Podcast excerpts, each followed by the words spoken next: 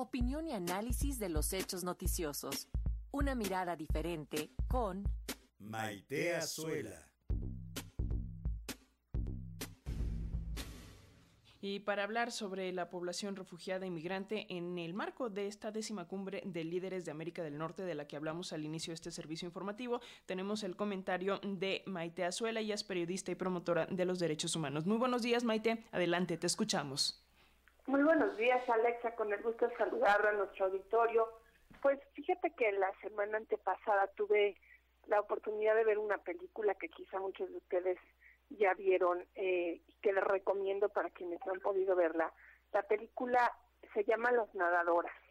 y es una historia de dos hermanas sirias que tienen que emigrar tras la guerra. La verdad es que es impactante en todos los sentidos porque te muestra, bueno, las experiencias que se viven extremas y cómo pues eso te va llevando a decidir dejar tu país, dejar tu familia, dejar tus proyectos personales, dejar a tus amigos, y, sobre todo esta parte más que se vuelve dividir a la familia porque nunca eh, en las circunstancias de este par de hermanas es posible que viajen todos juntos.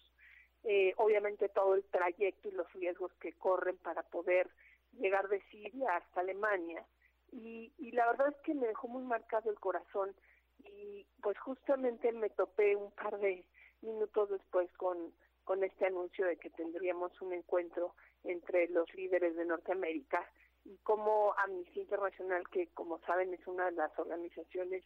eh, de sociedad civil internacionales con más fuerza que se dedica muchísimo a darle seguimiento al tema de las libertades, al tema de, del derecho internacional, pues estuvo atento al, a que los líderes de Norteamérica pudieran tomar en cuenta algunas de las políticas de defensa de los derechos humanos de los migrantes que son básicas. Como les decía, pues hay muy peligrosas circunstancias que se viven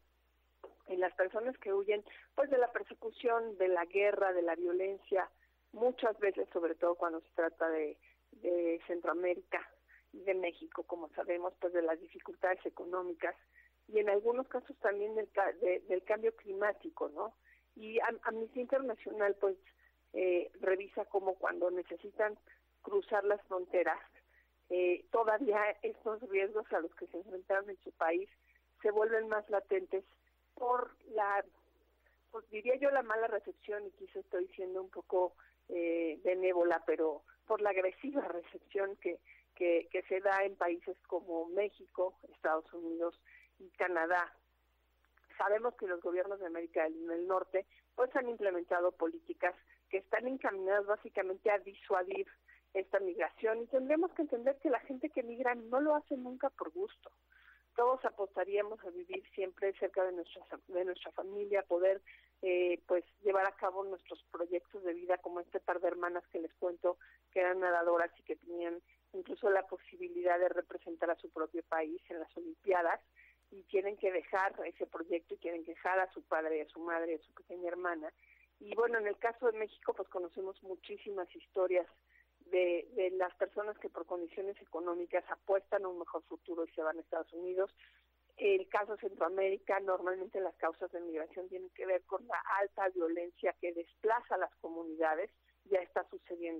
Eso, también aquí en México, el desplazamiento por,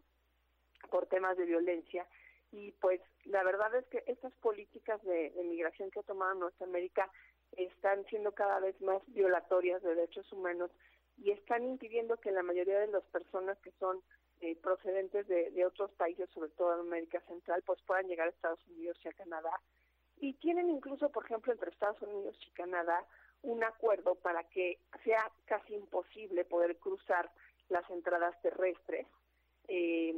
tanto de un lado como para el otro, y como consecuencia, pues las personas refugiadas en situación de vulnerabilidad que intentan pasar estas fronteras peligrosas para entrar en zonas remotas de alguno de los dos países, pues eh, la verdad es que atraviesan situaciones muy, muy complicadas. Aquí es entonces donde Amnistía Internacional hace un llamado a, las autoridades, tanto en nuestro país como en Estados Unidos y en Canadá, para que vayan eliminando poco a poco, en la medida de lo posible, estas políticas de detención sistemática por motivos de inmigración y que por el contrario, ¿no? se puedan, pues primero documentar muy bien estas graves violaciones a derechos humanos, pero además implementar políticas que, que le den recepción digna y que, y que promuevan además la integración de estas personas a las comunidades a donde sean, a donde desean migrar. Eh, la verdad es que el tema de la migración es complejísimo, pareciera que puede, que puede resolverse con, con un par de decisiones entre tres mandatarios, pero requiere además de voluntad política una inversión, una estrategia implementada trilateralmente y pues creo que es momento de que también se empiece a pensar eh, más allá de, de, los intercambios comerciales o de los acuerdos que los países suelen tener en términos de militarización o de seguridad, cómo poder hacer algo por estas personas migrantes que además eh, cuando suele cuando suelen establecerse políticas y estrategias migratorias eh, estas personas son un capital humano fuertísimo y el caso de, de cómo recibió por ejemplo Alemania estas hermanas sirias